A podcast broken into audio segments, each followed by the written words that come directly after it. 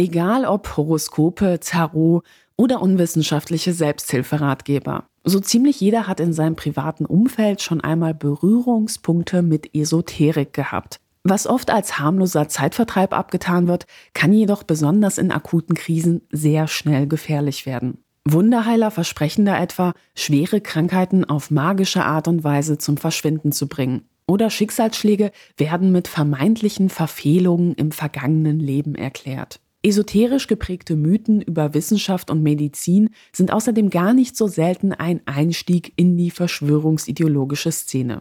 Doch was macht Esoterik eigentlich so anziehend? Und was bedeutet es für unsere Gesellschaft, wenn Menschen sich in esoterischen Welten verlieren? Genau darüber habe ich gemeinsam mit der Sozialpsychologin und Geschäftsführerin des Thinktanks CEMAS, Pia Lamberti, ein Buch geschrieben.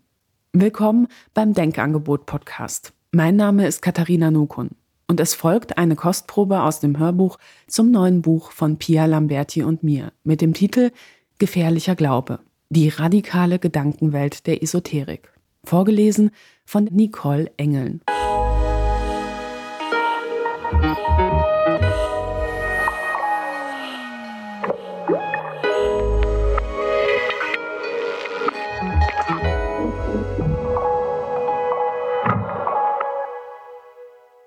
Kapitel 3 Kosmische Therapien und Handauflegen gegen Krebs. Wer heilt, hat Recht? Der Anruf trifft Maria vollkommen unerwartet. Wir haben Ihre Labordaten. Melden Sie sich bitte umgehend in der Praxis. Beim Rückruf ist die Arzthelferin der Frauenarztpraxis kurz angebunden und sagt, sie möge doch bitte schnell kurz vor Ende der Sprechstunde vorbeikommen. Maria fühlt sich wie betäubt. Statt wie sonst im Wartezimmer die Hochglanzillustrierten durchzublättern, starrt sie vor sich hin und versucht sich gegen das zu wappnen, was da gerade wie ein Tsunami auf sie zurollt. Als ihr Name aufgerufen wird, werden ihre Knie weich. Eine ältere Sprechstundenhilfe bereitet sie mit leiser Stimme auf die Diagnose vor. Unzählige Fremdwörter prasseln auf Maria ein. Aus ihren Augen kullern große Tränen. Haben Sie Kinder? fragt die Arzthelferin. In ihrem Blick liegt aufrichtiges Bedauern. Maria schüttelt stumm den Kopf. Und dann schweigen beide für einen kurzen, schrecklichen Moment, weil nichts mehr zu sagen bleibt. Später dann, auf dem Weg nach Hause, ist Maria froh über den Regen, denn so ist ihr nicht anzusehen, dass sie nicht aufhören kann zu weinen. Ihre Finger tasten immer wieder nach dem Blatt Papier in der Jackentasche. Die Überweisung an eine Spezialistin für Gewebeveränderungen am Gebärmuttermund. Wenn eine schlimme Diagnose im Raum steht, fühlt sich das für viele Betroffene an, als würde die Welt plötzlich aus den Angeln gehoben werden. Mit einem Mal gilt es, Entscheidungen von ungeheurer Tragweite zu treffen, die einen völlig überfordern. Die meisten Menschen beginnen in solchen Situationen damit, in Eigenregie online nach Informationen zu suchen. Vielleicht auch, um irgendwie die Kontrolle über das Unkontrollierbare zurückzugewinnen. Was für Behandlungsoptionen habe ich? Wie stehen meine Chancen? Welche Expertenmeinungen gibt es? Auch Maria tippt wenige Stunden später ihre Diagnose in das Fenster einer Suchmaschine.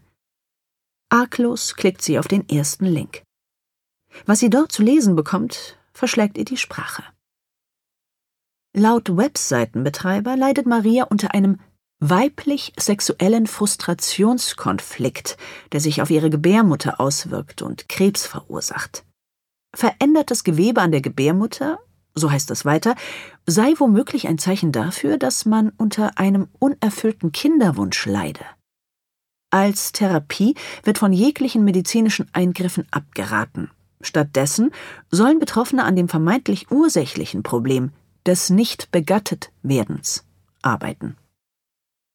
Schulmedizinern wird unterstellt, sie würden es regelrecht sadistisch genießen, Patienten die Krebsdiagnose zu überbringen. Was Maria zu diesem Zeitpunkt noch nicht weiß. Die von ihr angesteuerte Webseite wird von Anhängern der sogenannten germanischen neuen Heilkunde oder auch germanischen neuen Medizin betrieben. Dabei handelt es sich um eine esoterische Pseudo-Heilslehre, die auf den deutschen Arzt Rike Gerd Hamer zurückgeht. Die Entstehungsgeschichte ist mehr als abenteuerlich. In den 1970er Jahren wurde bei Hamer Hodenkrebs diagnostiziert. Er ließ den Tumor auf Anraten seines Arztes operativ entfernen. Wenig später gelangte er aus unerfindlichen Gründen jedoch zu der Überzeugung, der erst wenige Monate zurückliegende Tod seines Sohnes er starb an einer Schussverletzung hätte die Erkrankung ausgelöst. Basierend auf dieser Annahme verkündete Hamer alsbald seine eiserne Regel des Krebses. Er war überzeugt, Krebs entstünde durch sogenannte Schockerlebnisse, wie etwa den Verlust eines Angehörigen. Tumore seien demnach lediglich eine körperliche Folge nicht verarbeiteter seelischer Konflikte. Und insgesamt handele es sich bei Krebs um ein biologisch sinnvolles Sonderprogramm der Natur. Laut Hamer-Anhängern gibt es auch keinen Zusammenhang zwischen Rauchen und Lungenkrebs. Metastasen entstünden angeblich erst durch den Schock infolge der Diagnose. Der eigentliche Auslöser sei vielmehr ein Revierangstkonflikt des Patienten. Dieser kann nur in männlicher Hormonlage empfunden werden, ihr weibliches Gegenstück ist die Schreckangst. Als Beispiele für einen drohenden Verlust eines Revierbestandteils werden Probleme im Job, gesellschaftliche Abstiegsängste oder auch problematische Liebesbeziehungen genannt. Die Ursache von Prostatakrebs lässt sich laut den Lehren Hamers oft in Beziehungsproblemen finden. Auf einer einschlägigen Webseite heißt es, älterer Mann wird von jüngerer Freundin zugunsten eines jüngeren Mannes verlassen. Oder Mann erwischt seine Ehefrau, Geliebte, in flagranti mit einem jüngeren Liebhaber. Die moderne Onkologie verschuldet Hamers Ansicht nach den größten Holocaust der Weltgeschichte. Medizinische Krebstherapien, wie etwa Operationen, Bestrahlung oder Chemotherapie, hält er für unnötig und schädlich. Seinen Patienten rät er stattdessen ihre angeblichen Konflikte, beispielsweise durch therapeutische Gespräche aufzuarbeiten. In den 1980er Jahren war Hamer in zahlreichen deutschsprachigen Medien präsent. Sein vollmundiges Versprechen, Krebs heilen zu können, brachte ihm viel Kritik ein, zog zugleich aber auch verzweifelte Patienten an, die keinen anderen Ausweg sahen. Im Jahr 1981 versuchte Hamer an der Universität Tübingen zu habilitieren. Seine Arbeit mit dem Titel Das Hamer-Syndrom und die eiserne Regel des Krebses wurde jedoch aufgrund gravierender wissenschaftlicher Mängel abgelehnt. 1986 wurde ihm schließlich die Approbation entzogen und er durfte nicht mehr als Arzt praktizieren. Das Verwaltungsgericht Koblenz attestierte ihm eine ungeeignete psychopathologische Persönlichkeitsstruktur und mangelnde Einsichtsfähigkeit. Trotzdem behandelte er noch über Jahre hinweg weiter Patienten. Angehörige verstorbener Opfer schilderten immer wieder erschütternde Geschichten über die Details von Hamers Therapie. Krebspatienten im Endstadium wurde etwa dringend von schmerzlindernden Opiaten abgeraten, was zu einem sehr qualvollen Tod führte.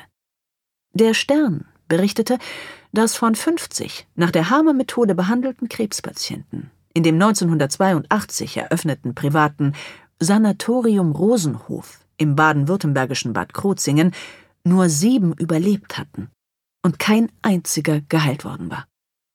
Hamer verordnete zudem allerlei skurrile Behandlungen, wie etwa das Hören eines von ihm für seine Ehefrau komponierten Liedes mit dem Titel Mein Studentenmädchen, da die Melodie seiner Ansicht nach heilsame Schwingungen aufweise. Eine ehemalige Krankenschwester berichtete über ihre Erfahrungen. Der Hamer hat nie nach dem Patienten geschaut. Die ganze Behandlung bestand nur noch aus gemeinsamem Singen und Essen. Wenn es ans Sterben ging, hat er die Patienten nach Hause geschickt. Ab 1990 betrieb Hamer im österreichischen Burgau ein Zentrum für neue Medizin. Bei der Schließung im Jahr 1995 stellten die Behörden rund 6500 Patientenakten sicher. Hamer wurde im Laufe seiner Karriere als Wunderheiler wiederholt wegen Betrugs und illegalen Praktizierens verurteilt und saß mehrere Haftstrafen ab. 1993 wurde er etwa zu vier Monaten auf Bewährung verurteilt. Hamer hat im Fall eines an Knochenkrebs erkrankten Patienten dazu geraten, das von Zellveränderungen betroffene Bein einzugipsen, um den Tumor zu verkalken. Statt der versprochenen Heilung endete die Behandlung damit, dass das Bein schlussendlich amputiert werden musste. 1997 verurteilte ein deutsches Gericht Hamer zu einer Haftstrafe von 19 Monaten, von denen er zwölf im Gefängnis absitzen musste. Im Deutschen Ärzteblatt hieß es dazu, das Amtsgericht Köln sah es als erwiesen an, dass der 62-jährige Arzt 1995 ohne Zulassung drei todkranke Krebspatienten behandelt hatte. Dabei habe sich Hamer von seinem Absolutheitsanspruch leiten lassen, mit dem er die von ihm entwickelte neue Medizin vertrete. Eine Aussetzung der Strafe zur Bewährung lehnte das Gericht wegen der einschlägigen Vorstrafen Hamers ab. Aufgrund der Beteiligung an der Behandlung von mehreren Patienten ohne Approbation in Frankreich wurde Hammer dort im Jahr 2000 in Abwesenheit, er war zwischenzeitlich nach Spanien geflüchtet, zu einer längeren Haftstrafe verurteilt. Nachdem er 2004 im südspanischen Malaga infolge eines europäischen Haftbefehls gegen ihn festgenommen und nach Frankreich ausgeliefert worden war, kam er erst im Februar 2006 wieder auf freien Fuß. Behörden mehrerer Länder gingen rechtlich gegen Hamer-Anhänger vor, die ihren schwerkranken Kindern eine angemessene medizinische Behandlung verweigerten. Dabei handelte es sich wohlgemerkt nicht immer um Krebs, denn über die Jahre verbreitete Hamer zahlreiche weitere, aus medizinischer Sicht vollkommen abwegige Thesen, nach denen körperliche Erkrankungen durch Konflikte verursacht würden. Neurodermitis, so heißt es auf einer Webseite zum Thema germanische neue Medizin, werde etwa durch einen Trennungskonflikt verursacht. Karies entstehe angeblich durch einen Verteidigungskonflikt des Nicht-Zubeißen-Dürfens. Etwa, wenn man sich so sehr über einen anderen ärgert, dass man ihn am liebsten beißen will, es aber nicht darf. Hamer versprach seinen Patienten nicht weniger als ein Wunder. Er propagierte, dass die germanische neue Medizin auf alle wichtigen Gesundheitsfragen eine Antwort hätte. Doch wer sich darauf verließ, riskierte sein Leben. Am Weihnachtsabend des Jahres 2009 starb die vierjährige Sieghild an multiplem Organversagen. Auslöser war eine massive Überzuckerung, verursacht durch eine Unterversorgung mit Insulin. Zwei Jahre zuvor war bei dem Mädchen aus der Lüneburger Heide Diabetes diagnostiziert worden, doch die Mutter vertraute, laut einem Angehörigen, statt auf ärztlichen Rat lieber auf die germanische Neue Medizin. Sieghilds Eltern mussten sich später vor Gericht für den Tod ihrer Tochter verantworten. In einem Bericht des NDR-Magazins Panorama heißt es, die Mutter wuchs im Kreise der Artgemeinschaft Germanischen Glaubensgemeinschaft auf. Eine stramm rechtsvölkische Vereinigung. Der Vater war 1994 in der verbotenen Wiking-Jugend und stand in engem Kontakt zum NPD-Fraktionsvorsitzenden Udo Pasteurs aus Mecklenburg-Vorpommern. Dass die germanische Neue Medizin auch heute noch in der rechtsextremen und völkischen Szene Anhänger findet, mag mitunter der Tatsache geschuldet sein, dass Hamer sich wiederholt offen antisemitisch äußerte. So behauptete er etwa, viele Onkologen wären Juden, deren geheimes Ziel es sei, Menschen mittels Chemotherapie zu vergiften. Die Taz beschrieb 2006 Hamers Sicht auf die Welt wie folgt. Dass seine Habilitationsschrift und Lehre nicht angenommen wurden, sei dem Einfluss jüdischer Logen geschuldet. Er meint weiter, dass die dumme alte Schulmedizin eigentlich eine jüdische Medizin sei. Und es wäre der wahnsinnige Kampf der Talmud-Zionisten, alle Nichtjuden umbringen zu wollen.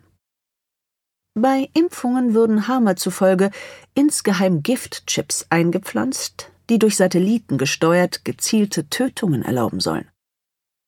Nach dem Tod der vierjährigen Sieghild meldete sich Hamer öffentlich zu Wort und machte einen ebensolchen Chip für ihren Tod verantwortlich. Hamer-Anhänger verbreiteten auch drastische Mythen über Corona-Impfungen.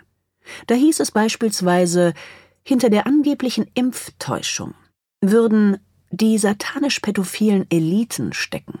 Und Konzerne übernehmen nun die Steuerung der Online-Menschen. 2010 sorgte der Fall Muriel in Österreich für Schlagzeilen. Ein Baby musste gegen den Willen der HIV-positiven Eltern in einem Grazer Krankenhaus behandelt werden. Die Mutter hatte zuvor ärztliche Empfehlungen zum Schutz des Kindes vor einer HIV-Infektion bei der Geburt ausgeschlagen. Sie berief sich dabei unter anderem auf Hamer, der AIDS lediglich für die Folge einer Smegma-Allergie hielt. Mit Smegma ist eine Substanz gemeint, die sich am Penis zwischen Eichel und Vorhaut bildet. Nicht das HI-Virus ist Hamer zufolge unbehandelt lebensbedrohlich, sondern vielmehr die Behandlung selbst. Der Fall Muriel ist vor allem deshalb besonders tragisch, da das Baby höchstwahrscheinlich hätte davor geschützt werden können, sich bei der Geburt mit HIV zu infizieren. Die Kindesmutter musste sich später vor Gericht verantworten. Das Kind wiederum wurde bei Pflegeeltern untergebracht. Selbst der Tod ihres Lebensgefährten hatte sie nicht von ihrem Irrglauben abbringen können. Über die Jahre ist ein internationales Netzwerk von Ärzten, Heilpraktikern und Unterstützern entstanden, die sich auf die Lehren Hamers beriefen und seine Botschaft in Büchern, Esoterikzeitschriften und bei Vorträgen verbreiteten. Die Krebsliga Schweiz warnte 2001 in einem Schreiben ausdrücklich vor Anbietern von Hamer-Therapien. Immer wieder kam es aufgrund von Hamer-Anhängern zu öffentlichen Diskussionen in Italien. So schlug 2016 in Rimini eine 34-jährige Mutter zweier Kinder nach einer Brustkrebsdiagnose mit Verweis auf Hamers Thesen die ihr empfohlene Chemotherapie aus und verstarb daraufhin wenig später an ihrer Erkrankung. In einem anderen Fall lehnten die Eltern einer an Leukämie erkrankten jungen Frau die dringend empfohlene Chemotherapie ab und ließen stattdessen ihre Tochter in der Schweiz mit Gesprächstherapie, Vitaminen und Cortison behandeln. Der Zustand der Tochter verschlechterte sich dramatisch. Den Eltern wurde schlussendlich das Sorgerecht entzogen – da war es jedoch bereits zu spät. Hamer verstarb 2017 im Alter von 82 Jahren in Norwegen, wohin er zehn Jahre zuvor vor Strafverfolgung geflüchtet war. Doch auch nach seinem Tod verbreiten Anhänger weiterhin seine gefährlichen esoterischen Botschaften und ködern Schwererkrankte mit vollmundigen Heilungsversprechen. Zu den bekanntesten Vertretern der germanischen neuen Heilkunde gehört heute ein österreichischer Ingenieur namens Helmut P. Der Mann wurde international bekannt, als er 1995 seine damals sechsjährige krebskranke Tochter Olivia von Hamer behandeln lassen wollte. Die Eltern flohen mit Hamer ins Ausland. Als das Mädchen letztendlich auf Druck der Behörden doch noch medizinisch behandelt wurde, wog ihr Tumor bereits sechs Kilogramm. Die Behandlung schlug glücklicherweise an, das Mädchen überlebte. Trotzdem beharrte der Vater darauf, nicht etwa die behandelnden Ärzte, sondern vielmehr Hamer sei der eigentliche Retter seiner Tochter gewesen. Erike Gerd Hamer hat eines mit zahlreichen esoterischen Wunderheilern und Gurus gemein. Medienberichte beschreiben ihn als ungemein charismatisch. Er trat selbstbewusst auf und hatte offenbar ein Talent dafür, Patienten zu suggerieren, sie wären bei ihm in besten Händen. Hamer inszenierte sich als aufopferungsvoller Wunderarzt, der, wenn es sein musste, sogar bereit war, mit seinen Patienten ins Ausland zu flüchten, um sie vor den Fängen der Schulmedizin zu retten. Das mag einigen seiner späteren Opfer anfangs imponiert haben. Jeder wünscht sich schließlich einen Arzt, der seinen Patienten das Gefühl von ungeteilter Aufmerksamkeit vermittelt. Vor allem, da derartige Versprechen meist in krassem Kontrast zum engen zeitlichen Korsett des Gesundheitssystems stehen. Oft wird daher vermutet, dass die Hinwendung zur Esoterik mit einer generellen Unzufriedenheit mit dem Gesundheitssystem zusammenhängen könnte. Schaut man sich aber hierzu die Studienlage an, ist die empirische Evidenz für eine solche These eher schwach. Der Psychologe John Aston untersuchte beispielsweise 1999 ob das Vorurteil, dass Nutzer von sogenannten alternativen Ansätzen eigentlich alle nur unzufrieden mit herkömmlichen Behandlungen seien, wirklich stimmt. Für seine Studie befragte er mehr als 1000 Personen in den USA. Das Ergebnis zeigte, Unzufriedenheit spielte keine Rolle bei der Entscheidung für alternative Heilansätze. Die Frage, warum einige Menschen trotz der vernichtenden Bilanz seines Wirkens nach wie vor auf die Methoden Rike Gerd Hamers setzen, ist nicht einfach zu beantworten. Esoterische Heilslehren, wie die germanische neue Heilkunde, haben gegenüber seriöser Medizin zunächst vor allem den unlauteren Vorteil, dass sie vollkommen utopische Erwartungen schüren können. Während ein seriöser Arzt seinen Patienten reinen Wein einschenken muss, lullen selbsternannte Wunderheiler ihre Kunden häufig mit blumigen Versprechen ein. Gerade in Momenten tiefer Verzweiflung angesichts wenig Zuversicht spendender Diagnosen kann es passieren, dass Menschen nach jedem Strohhalm greifen, der ihnen auch nur einen Funken Hoffnung verspricht. In seinem Buch Vergebliche Hoffnung, der Mythos von sanften und natürlichen Krebstherapien, schreibt der Autor Michael Spöttl, während die Medizin mit Hilfe von abstrakten Zahlen Prognosen entwickle, versprechen alternative Heiler mit großer Gebärde Erlösung. Statt akzeptieren zu müssen, dass die Krankheit ihr Leben bedroht, können sich Patienten in eine wohltuende Illusion flüchten. Man glaubt, die Kontrolle über eine Situation zurückzuerlangen, die einen zutiefst verängstigt. Verschiedene Forschungsergebnisse zeigen, dass Ängste in Bezug auf mögliche Nebenwirkungen von Behandlungen eine Nutzung von nicht evidenzbasierten Ansätzen wahrscheinlicher machen. Während ein seriöser Spezialist selbst bei simplen operativen Eingriffen vorab erklärt, es könne in Einzelfällen zu Komplikationen kommen, werden viele Esoterikbehandlungen als vollkommen frei von Risiken angepriesen. Einige Patienten hatten sich auch deshalb Hame anvertraut, weil sie aufgrund von Erlebnissen im eigenen Umfeld in Zusammenhang mit Krebsbehandlungen zutiefst verängstigt waren. Medizinische Behandlungen wie Chemotherapie oder Bestrahlung sind für viele Menschen mit immensen Ängsten verbunden. Auch wenn derartige Maßnahmen gerade bei schweren Verläufen oft den größten Effekt haben. Leider gilt, was wirkt, hat auch Nebenwirkungen. Diese können von Haarausfall über Erbrechen und Durchfall bis hin zu schwerer körperlicher Erschöpfung reichen. Zusätzlich wird das Immunsystem massiv geschwächt, und je nach konkreter Medikation können weitere Beschwerden wie etwa eine Schädigung der Nerven an Händen oder Füßen hinzukommen. Angesichts einer solchen Drohkulisse dürfte es auf emotionaler Ebene für einige Menschen verlockend sein zu glauben, die Chemo ist die Gefahr, nicht der Krebs, da so eine beängstigend wirkende Behandlung scheinbar abgewendet werden kann. Egal ob Aspirin, Paracetamol oder Ibuprofen.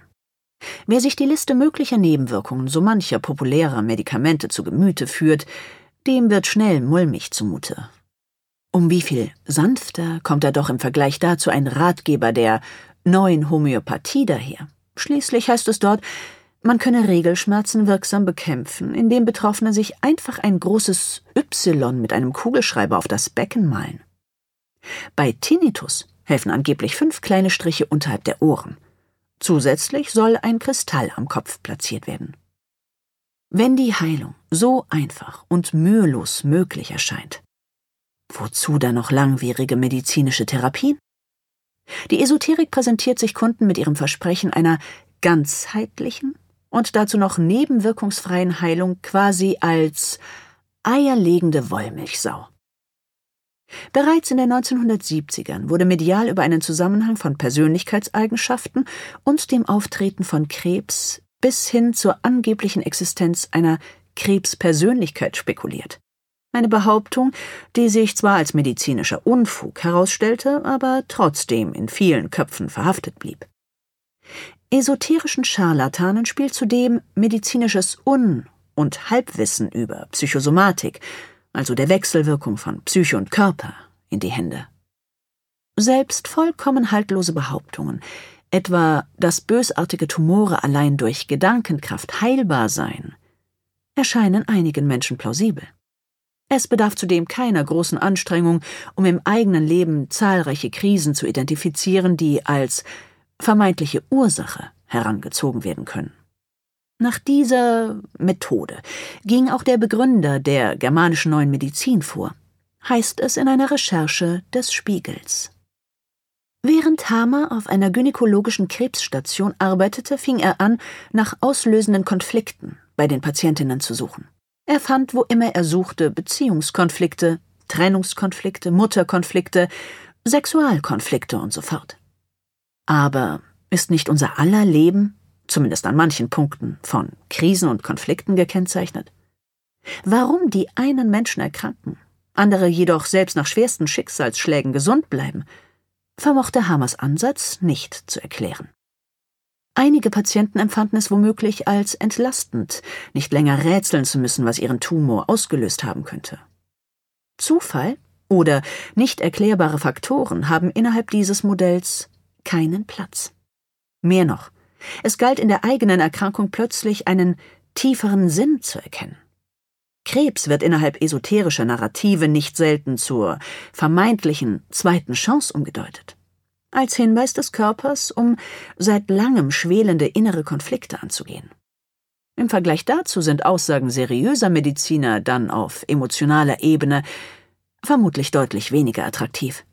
Weder tragen Krankheiten aus wissenschaftlicher Perspektive eine tiefere Botschaft in sich, noch ist immer klar, warum Krebs den einen trifft, andere aber verschont. Bei den meisten Krebspatienten gibt es eben nicht die eine klar identifizierbare Ursache. Und bei vielen schweren Erkrankungen wie etwa multipler Sklerose steht die Wissenschaft noch immer vor einem Rätsel, welche Faktoren hierbei wie genau zusammenwirken.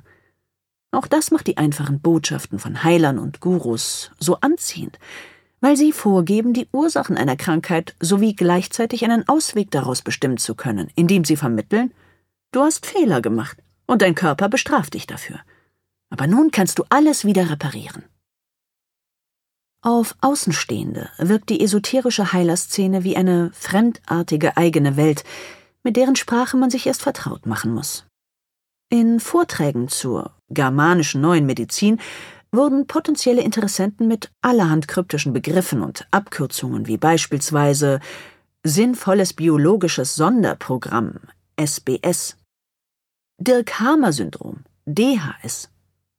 Oder auch Hamerscher Herd, HH, bombardiert. Bescheidenheit war sicherlich nicht Hamers Stärke. Er stellte sogar die Behauptung auf, eine neue, allem bisher Dagewesenen überlegene Medizin erfunden zu haben, inklusive fünf eigener biologischer Naturgesetze. Solche eigens geschaffenen Pseudofachbegriffe vermitteln Laien oft den Eindruck von Seriosität. Die durch den Mangel an wissenschaftlicher Evidenz entstehende intellektuelle Lehre wird einfach mit eindrucksvollen Begriffen gefüllt. Wer weiß schließlich schon, dass Quantenheilung, Tachyonenbehandlungen und esoterische Energien mit moderner Physik herzlich wenig zu tun haben? Oder dass das nach Hightech aussehende Bioresonanzgerät laut einer wissenschaftlichen Studie nicht einmal lebende Patienten von Leberkäse unterscheiden kann. Es soll streng wissenschaftlich zugehen. Je größer der Humbug, desto sorgfältiger die Versuchsanordnung, lästerte bereits Adorno über esoterische Praktiken. Gerade wenn es um den lukrativen Markt für Gesundheitsdienstleistungen geht, werden viele Anbieter erfinderisch. Hand auflegen klingt weniger seriös als das Versprechen, mittels Energiearbeit Blockaden in den Meridianen aufzulösen. Unsichtbare Kräfte, die nicht messbar sind, werden heutzutage oft nicht mehr als geistartig, sondern feinstofflich bezeichnet. Wer in die Welt der Esoterik abtaucht, hat schon bald das Gefühl, zum Experten aufzusteigen, der komplexe Zusammenhänge erfasst, die über die grobstofflichen Methoden der Medizin erhaben sind. Per Wochenendseminar hat zudem jeder Neueinsteiger die Chance, zügig in den Kreis der Wissenden aufzusteigen. Hamers Anhänger halten die eisernen Regeln des Krebs für unfehlbar. Hinter Wissenschaft und Medizin wittern sie hingegen eine bösartige Verschwörung. Auch das ist nicht ungewöhnlich für die Esoterik-Szene.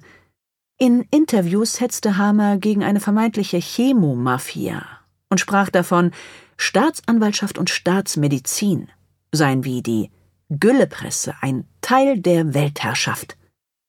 Derartige Narrative machten es möglich, die vielen Medienberichte über Todesfälle gegenüber der Anhängerschaft als Teil einer bösartigen Kampagne gegen ihn darzustellen. Jegliche Kritik von außen wurde als weiterer Beweis für eine mutmaßliche Verschwörung der Pharmalobby oder Mainstream-Medien gesehen. Ähnliches begegnet einem immer wieder im Milieu der Wunderheiler. Wissenschaftliche Studien konnten einen Zusammenhang zwischen einer individuell stark ausgeprägten Verschwörungsmentalität und der Nutzung nicht evidenzbasierter Behandlungsformen messen. Die Verschwörungsmentalität ist eine Art Persönlichkeitseigenschaft, die bei Menschen unterschiedlich stark ausgeprägt ist. Sie manifestiert sich vor allem in Vorurteilen gegenüber allen, die als mächtig wahrgenommen werden. Der Glaube an eine große Verschwörung im Pharmabereich sowie in Medizin und Wissenschaft wirkt sich massiv auf Gesundheitsfragen aus. Eine US-amerikanische Studie aus dem Jahr 2014 kam zu dem Ergebnis, dass Personen, die an medizinische Verschwörungserzählungen glauben, seltener Grippeschutzimpfungen oder jährliche Vorsorgeuntersuchungen wahrnehmen und stattdessen öfter auf Vitamine und pflanzliche Nahrungsergänzungsmittel setzen. Auch für Deutschland zeigen sich ähnliche Zusammenhänge. Je stärker der Verschwörungsglaube, desto eher wurden alternative Ansätze befürwortet und Medizin abgelehnt. Eine Meta-Analyse hat 2022 die Daten von 53 Studien mit knapp 80.000 Personen aus Zeiten der Pandemie ausgewertet und konnte eindrücklich belegen, dass der Glaube an Verschwörungen nicht nur mit einer Ablehnung von Impfungen einherging, sondern auch mit einer Befürwortung von alternativen Behandlungsmethoden bis hin zu dem auch von Ex-Präsident Donald Trump gepriesenen Hydroxychloroquin, vor dem das Bundesinstitut für Arzneimittel und Medizinprodukte im Kontext von Corona-Behandlungen eindringlich warnte. Es gibt nicht die eine Antwort auf die Frage, warum Patienten trotz ausbleibender Erfolge teils bis zu ihrem Tod weiter an Hamers dubiosen Heilsversprechen festhielten. Es ist jedoch plausibel, dass zumindest manchmal eine weitere in der Esoterik-Szene verbreitete Masche hierbei eine Rolle spielte. Absurd positive Erfolgsquoten der angepriesenen Behandlungen inklusive überschwänglicher Testimonials ehemaliger Patienten, selbst bei schwersten Fällen, lassen sich etwa mit systematischen Fehlern bei der Diagnosestellung erklären. Bei so manchem Wunderheiler wird so ein harmloser, gutartiger Knoten in der Brust kurzerhand zum bösartigen Tumor deklariert, ohne die Biopsie abzuwarten. Verschwindet der Knoten dann wenig später von allein, wird dies umgehend als Krebsheilung und somit als Beweis für die Effektivität der eigenen Methode verbucht, frei nach dem Motto Wer heilt, hat Recht. Immer wieder werden auch in der Esoterikszene werbewirksam Heilungen von Patienten verkündet, die sich Monate oder Jahre später als Trugschluss herausstellten, da der Patient letztendlich verstarb. Innerhalb der verdrehten Logik der germanischen neuen Medizin belegen Todesfälle zudem keineswegs die Wirkungslosigkeit der eigenen Verfahren. Stirbt ein Patient, liegt vielmehr nahe, in Anlehnung an Hamers Thesen zu behaupten, derjenige habe es eben nicht geschafft, den angeblich ursächlichen inneren Konflikt aufzulösen. Oder es heißt, der Patient habe Hamer eben zu spät aufgesucht. Es gibt diverse Tricks, mit deren Hilfe sich angebliche Wunderheiler Kritik vom Leib halten. Bei einigen esoterischen Anbietern werden Kunden gleich zu Beginn wegen einer angeblich zu erwartenden typischen Erstverschlimmerung nach Beginn einer Behandlung vorgewarnt. Da wird dann beispielsweise behauptet, es käme zu Reinigungsreaktionen des Körpers, weil negative Energien ausgeschieden würden. Anbieter können dank dieses Disclaimers bei ausbleibendem Erfolg darauf verweisen, alles verlaufe nach Plan. Aufkeimende Zweifel des Kunden werden bequem beiseite gewischt. Durch die so gewonnene Zeit steigen natürlich auch die Chancen, dass zum Beispiel primär leichte Beschwerden von allein verschwinden oder eine parallel oder davor angewendete konventionelle Behandlung anschlägt oder dass die für viele chronische Erkrankungen typische schubartige Zu- und Abnahme von Beschwerden als Therapieerfolg umgedeutet werden kann und oder irgendwann ein Placebo-Effekt einsetzt. Den Opfern Hamers wurde etwa systematisch eingeredet, Verschlechterungen ihres Gesundheitszustands als positives Zeichen einer angeblichen Heilungsphase umzudeuten. Eine gute Frauenärztin wird hellhörig, wenn von spontanen Blutungen berichtet wird, da dies auf einen bösartigen Gebärmuttertumor hindeuten kann. Hamer-Anhänger interpretierten solche Blutungen hingegen als positives Zeichen der Genesung. Je mehr sich der Zustand verschlimmerte, desto eher wähnte man sich auf dem Weg der Besserung. Doch je länger auf die Pseudobehandlung gesetzt wurde und umso gravierender die Konsequenzen waren, desto schwieriger dürfte es fallen, irgendwann auch nur den Gedanken daran zuzulassen, eine womöglich zu Beginn noch existierende Chance auf Genesung durch den Glauben an einen Wunderheiler verspielt zu haben. Neben den hochgefährlichen Behandlungen nach Hamer tummeln sich auf dem Markt für vermeintliche Krebswunderheilungen noch unzählige weitere esoterische Dienstleister. Dem in Esoterikkreisen populären Familientherapeuten Bert Hellinger zufolge kann etwa der unbewusste Wunsch, die Schuld vorangegangene Generationen zu sühnen, Krebs auslösen. In einem seiner Bücher heißt es, die Seele weiß, wann wir eine Krankheit brauchen, und sie schickt sie uns. Einer an Krebs erkrankten Frau wurde auf dieser Grundlage mitgeteilt, sie habe durch eine Abtreibung nicht nur ihren eigenen Krebs, sondern auch den Prostatakrebs des Sohnes ausgelöst. Selbsternannte Reinkarnationstherapeuten referieren über karmische Schulden und versprechen, angeblich krebsauslösende Vorkommnisse in früheren Leben aufzudecken. Krankheiten, heißt es hier, seien die Strafe höherer Mächte für das Fehlverhalten früherer Reinkarnationen.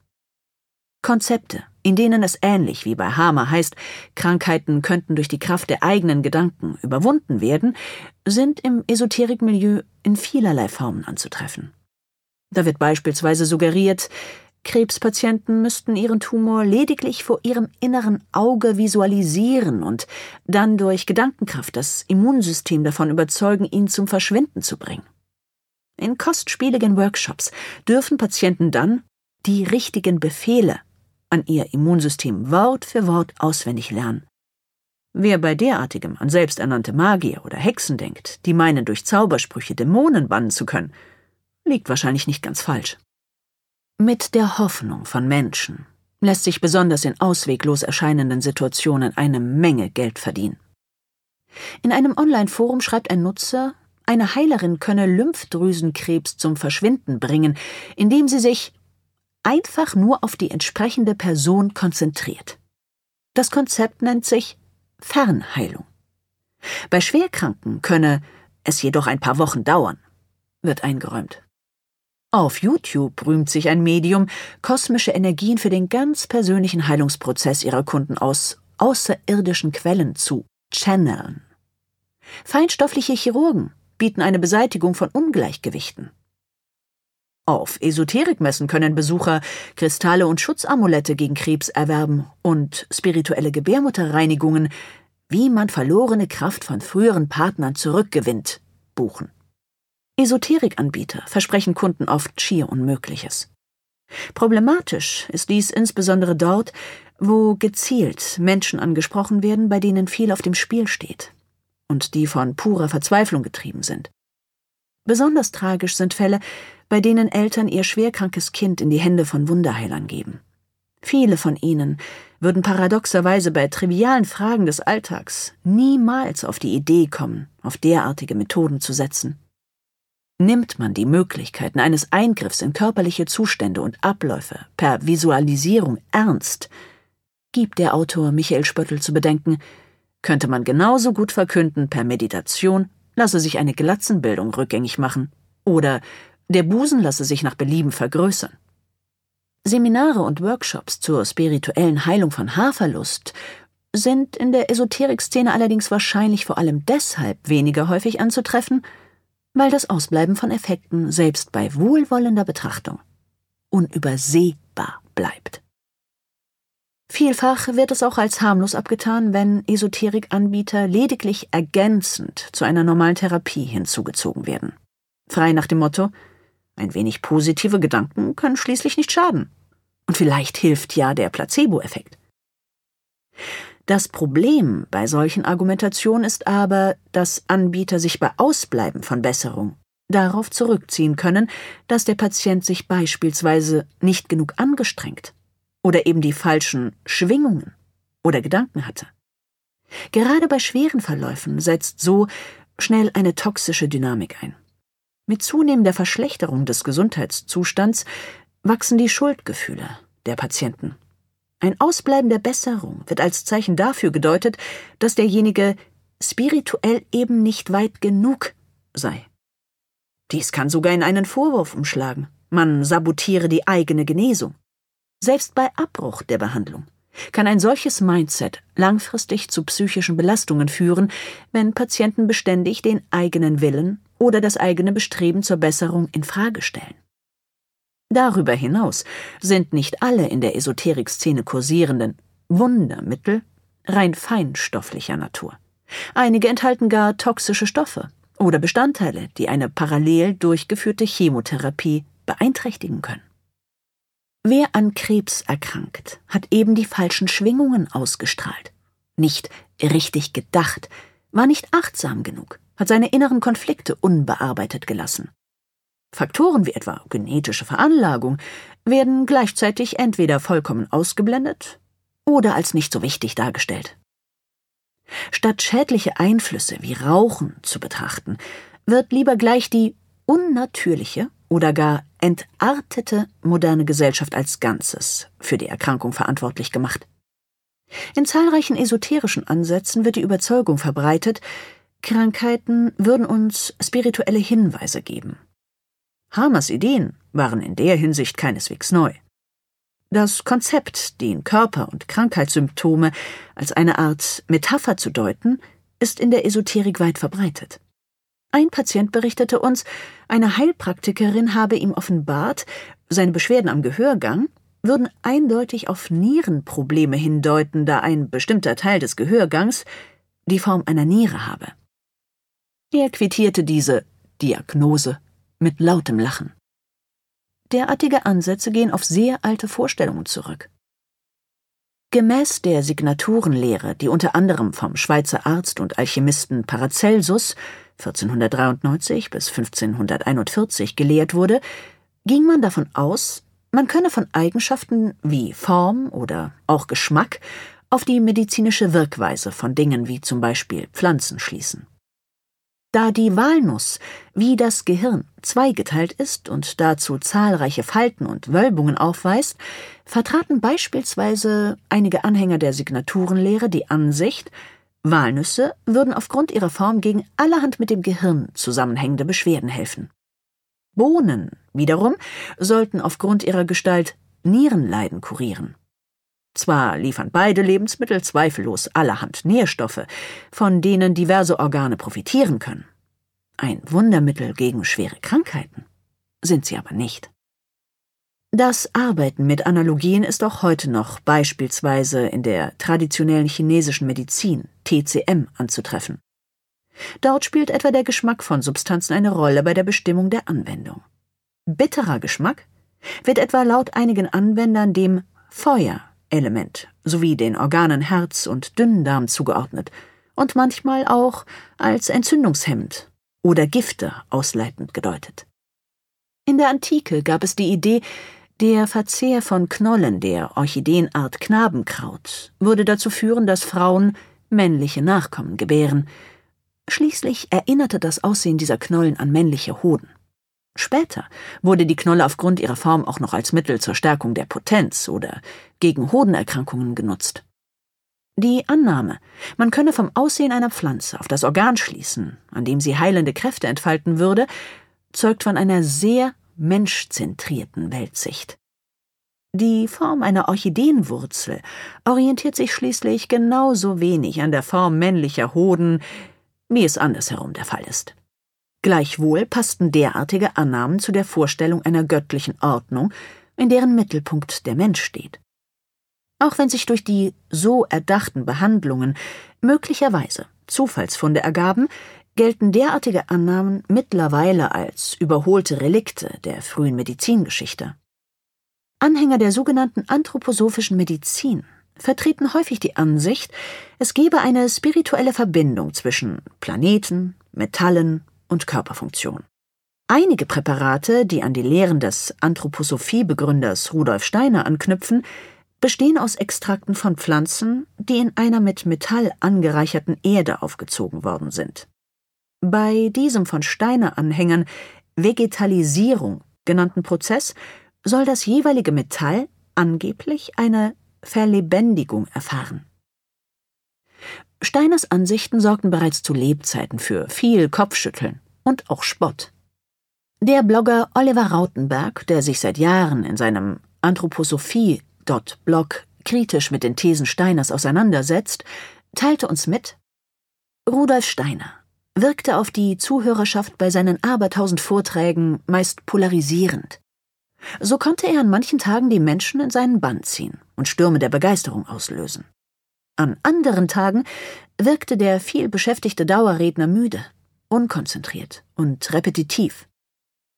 Einige berühmte Zeitgenossen wurden zu Bewunderern des Esoterikers, darunter Albert Schweitzer, Stefan Zweig und Christian Morgenstern. Andere, wie Albert Einstein, Franz Kafka oder Kurt Tucholsky, sparten dagegen nicht an Spott. In der Wochenschrift Die Weltbühne schrieb Tucholsky im Jahre 1924, Steiner wirke auf ihn wie ein armer Schauspieler. Alles aus zweiter Hand. Ärmlich, schlecht stilisiert. Und das hat Anhänger. Wie groß muss die Sehnsucht in den Massen sein, die verloren gegangene Religion zu ersetzen? Noch heute findet sich kaum ein Mensch, dem Steiner gleichgültig wäre. Im anthroposophischen Milieu wird Krebspatienten häufig auch zur Einnahme von Mistelpräparaten geraten. Rudolf Steiner war nämlich davon überzeugt, die Mistel stammen in ihrer Urform von einem Himmelskörper, der sich einst aus Erde und Mond zusammensetzte. Krebspatienten bilden Steiner zufolge zu stark die Erdkräfte in sich aus. Als Gegenmittel sei die parasitär an Bäumen wachsende Mistel ideal geeignet, da man so tatsächlich die Äthersubstanz des Baumes in den Menschen hineinbringen könne. In den derzeitig gültigen Leitlinien zur Krebstherapie spielt die Mistelbehandlung keine Rolle, schreibt das Deutsche Krebsforschungszentrum in der Helmholtz-Gemeinschaft. In Deutschland, Österreich und der Schweiz gehören Mistelpräparate trotzdem zu den bekanntesten komplementär genutzten alternativen Verfahren bei Krebsdiagnosen. Komplementär bedeutet hierbei, dass parallel dazu eine wissenschaftlich fundierte medizinische Behandlung erfolgt, wie Chemotherapie oder Operationen. Das Problem ist nur, dass die Grenze zwischen denjenigen, die nur unterstützend zu solchen Präparaten greifen, und jenen, die ihre ganze Hoffnung darauf setzen, fließend ist. 2016 wurde ein Arzt von der Disziplinarkammer des französischen Ärzteverbands mit einem zweijährigen Berufsverbot belegt. Er hatte eine Brustkrebspatientin mit Misteltherapie behandelt, die eine Alternative zur Chemotherapie suchte. Die Plattform MadWatch berichtete, als die Patientin im Jahr 2012 herausfand, dass es sich bei der Misteltherapie nicht um eine wissenschaftlich anerkannte Krebsbehandlung handelte, wie es der Arzt versichert hatte, reichte sie Beschwerde bei der Ärztekammer ein. Das Ergebnis der Untersuchung sollte die Frau nicht mehr erleben. Sie starb am 18. März 2013. Neben der Empfehlung von Mistelpräparaten bei Krebs stößt man in der anthroposophischen Literatur auch immer wieder auf den Hinweis, dass das Aushalten von Fieber einen positiven Effekt auf Kinder habe. Argumentiert wird dabei gern mit dem Konzept der Wiedergeburt. Das Fieber hilft dem Ich, dem Eigenwesen des Kindes, sich selbst den ererbten Leib passender zu machen, so dass es sich durch ihn besser zum Ausdruck bringen kann heißt es beispielsweise im anthroposophisch geprägten Bestseller Kindersprechstunde. Wenn das Durchleben von Masern oder anderen Infektionskrankheiten als spirituell positive Erfahrung gesehen wird, kann dies natürlich zu einer ablehnenden Haltung gegenüber Impfungen beitragen, wenn befürchtet wird, dadurch ein passenderes Inkarniertsein zu behindern. Rudolf Steiner beschrieb in seinem Vortrag die Offenbarungen des Karma, den er am 20. Mai 1910 in Hamburg hielt, dass es bei Masern einen karmischen Zusammenhang gebe. Ein an Masern erkrankter Patient hätte sich in einem vorhergehenden Leben nicht gern um die äußere Welt bekümmert und wäre deswegen erkrankt. Jedes Angebot schafft seine Nachfrage. Diese Beobachtung des französischen Ökonomen Jean-Baptiste Say aus dem 19. Jahrhundert lässt sich sehr gut auf das Milieu der esoterischen Heilversprechen übertragen. So ist es ein ganz grundsätzliches Problem, wenn Esoteriker behaupten, Ärzte würden sich lediglich an Symptomen abarbeiten und ihnen würde der ganzheitlich spirituelle Blick fehlen, um die wahren Ursachen beheben zu können. Wird eine schwere Krankheit bei begleitendem Einsatz esoterischer Verfahren überstanden, reklamieren Heiler gern den Erfolg für sich. So entsteht das Risiko, dass Patienten beim nächsten Gesundheitsproblem wieder dort aufschlagen.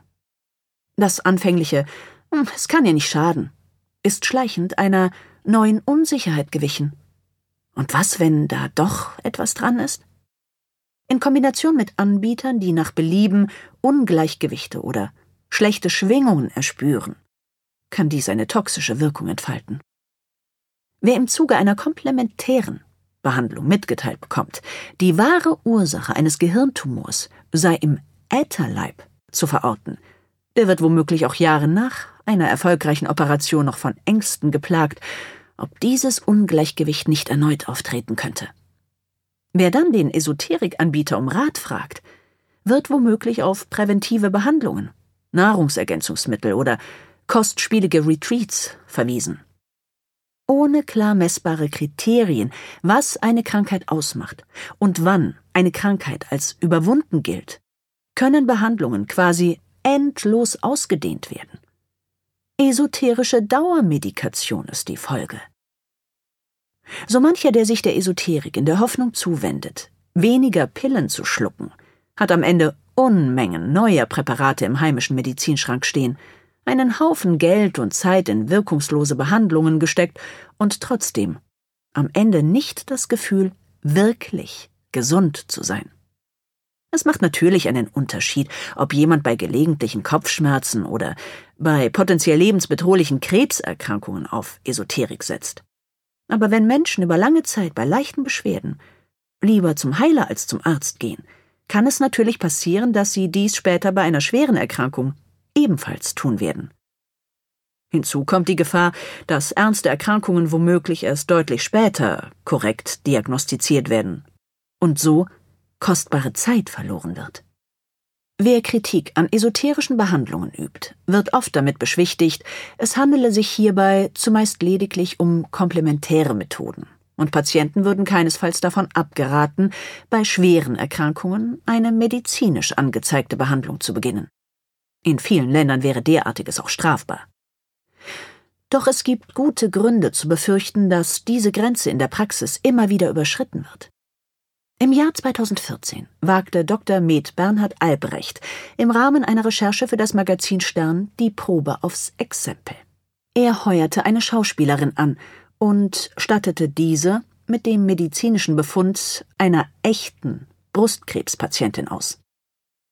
Als falsches Ehepaar statteten die beiden im Verlauf ihrer Recherche 20 unterschiedlichen, auf Krebs spezialisierten Therapeuten aus dem alternativen Spektrum einen Besuch ab. Die mitgeführten Unterlagen zur Mammographie und Histopathologie zeigten eindeutig, dass man es mit einem kleinen, aber schnell wachsenden, bösartigen Tumor in der Brust zu tun hatte. Die medizinische Prognose, die zu Vergleichszwecken zuvor eingeholt worden war, klang ausgesprochen positiv. Bei einer sofortigen Operation lag die Wahrscheinlichkeit, zehn Jahre später metastasenfrei zu sein, bei 90 Prozent. Mit Zusatzmaßnahmen wie Hormon, Chemo oder Strahlentherapie sogar bei 95 Prozent. Der Tumor war jedoch kurz davor zu streuen, was die Chancen auf Genesung dramatisch verschlechtern könnte. Würde das erkannt werden? Das Ergebnis war niederschmetternd. Zwölf der zwanzig Testkandidaten, Ärzte und Heilpraktiker gemischt, hielten eine Operation für verzichtbar, lautete das Fazit. Erschreckend war vor allem, wie viele der ausgebildeten Mediziner mit alternativer Zusatzspezialisierung falsche Ratschläge gaben. Fünf scheiterten bereits daran, den Befund überhaupt korrekt zu interpretieren. In seinem Bericht urteilte Albrecht, Fatal ist das deshalb, weil die meisten Patienten zunächst neben Heilpraktikern auch Fachärzte konsultieren werden, so dass das Fehlurteil eines Heilpraktikers weniger gravierende Konsequenzen hätte. Die sechs Ärzte aber, die im Test versagten, boten ein rundum sorglos Paket. Ich kann ihren Krebs mit den Augen der Schulmedizin sehen und plane danach meine alternativen Heilmethoden. Ein Mediziner meinte sogar, allein die Entnahme einer Gewebeprobe im Rahmen der Biopsie sei schon ein Fehler gewesen. Dadurch habe die Patientin den Tumor geärgert und das Risiko für Metastasen erhöht. Von einer Operation riet er kategorisch ab. Ob so manchem unfreiwilligen Teilnehmer des Experiments wohl schon vorher klar gewesen ist, dass man sich mit einigen Ratschlägen juristisch auf äußerst dünnes Eis begibt? Da war etwa die Rede von einem Aufklärungsbogen, den die Patientin vor der Behandlung unterschreiben müsse, um eine spätere Haftung auszuschließen. Bei einem Anbieter wurden bis zu 30.000 Euro als Behandlungspreis allein für das erste Jahr genannt. Wer als Krebspatient arglos in den Dschungel der Wunderheiler stolpert, spielt Lotterie, urteilt Bernhard Albrecht. Gerät er an den Falschen, riskiert er den frühen Tod. Maria welche, wie zu Beginn des Kapitels geschildert, eine Diagnose für eine Krebsvorstufe erhielt und sich während ihrer Suche nach Behandlungsmöglichkeiten unerwartet auf dubiosen Internetseiten der germanisch neuen Medizin wiederfand, entschied sich glücklicherweise für einen anderen Weg. Nachdem sie einen Screenshot von einer besonders absurden Grafik mit dem Kommentar Absurd, laut denen bin ich einfach nur untervögelt. What the f an eine Freundin geschickt hatte, setzte sie die Recherche auf seriösen Webseiten fort. Die von ihrer Frauenärztin empfohlene Spezialistin nahm sich bei einem ersten Abklärungsgespräch ausgiebig Zeit, alle Fragen zu beantworten. Maria fühlte sich bei ihr gut aufgehoben und entschied sich für eine Operation. Natürlich wäre es verlockend gewesen zu glauben, das alles mit Gedankenkraft lösen zu können. Und vielleicht hätte es sich die ersten Wochen auch gut angefühlt. Maria war in der Tat überzeugt, dass derartige Ideen die Kraft hätten, ihre Diagnose zu verändern. Allerdings zum Schlechteren. Noch vor wenigen Jahrzehnten wäre die Veränderung im Gewebe vermutlich nicht weiter aufgefallen, bis es irgendwann zu spät gewesen wäre. Aber dank medizinischem Fortschritt und engmaschiger Vorsorge lag Maria bereits drei Wochen nach der Diagnose auf einem OP-Tisch mit guten Prognosen, dass ihr Problem aus der Welt geschafft sein würde sobald sie aus der Narkose aufwachte. Drei Monate später kam der Befund der ersten Nachuntersuchung. Auf ihrem Gesicht breitete sich ein breites Lächeln aus, während sie las. Medizin statt Magie. Sie hatte die richtige Entscheidung getroffen.